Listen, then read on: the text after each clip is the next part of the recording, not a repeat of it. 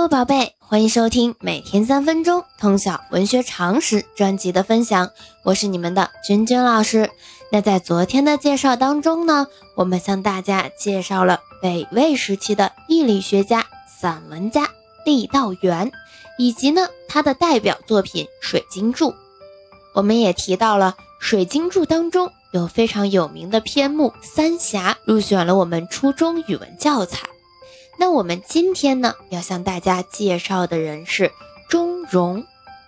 我们现在就开始今天的分享吧。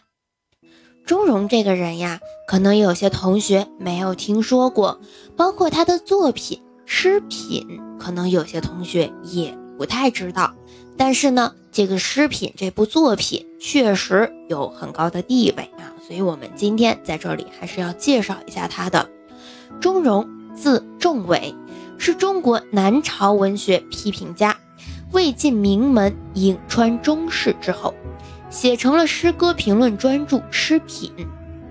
这本书，以五言为主，将两汉至梁作家一百二十二人分为上、中、下三品进行评论，故名为《诗品》。在书中，钟嵘提倡锋利，反对玄言，主张音韵自然和谐。反对人为的生病说，主张直寻，反对用典，提出了一套比较系统的诗歌品评的标准。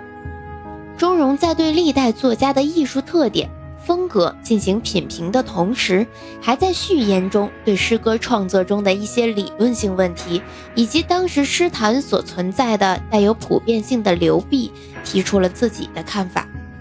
他反对当时论诗随其事欲、准地无一的风尚，提出了一个系统的品评准地。他的出现和当时诗歌创作的发展、清谈和品地人物的社会风尚等都有密切关系。《诗品》是中国第一部诗歌评论专著，是古代诗歌美学著作。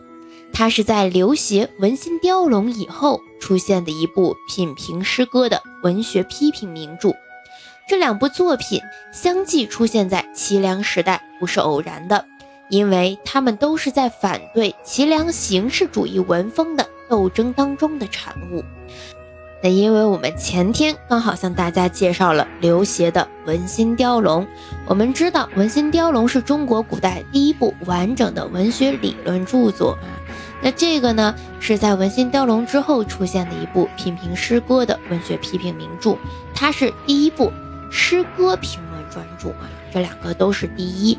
那我们在学习的时候还是要有一些对比啊。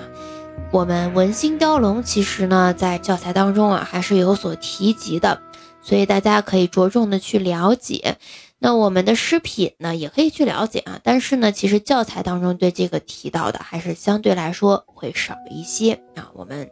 知道它大概写了什么内容就可以了。那我们今天的介绍就到这里，喜欢咱们节目的长期关注我的喜马拉雅号，我们明天见。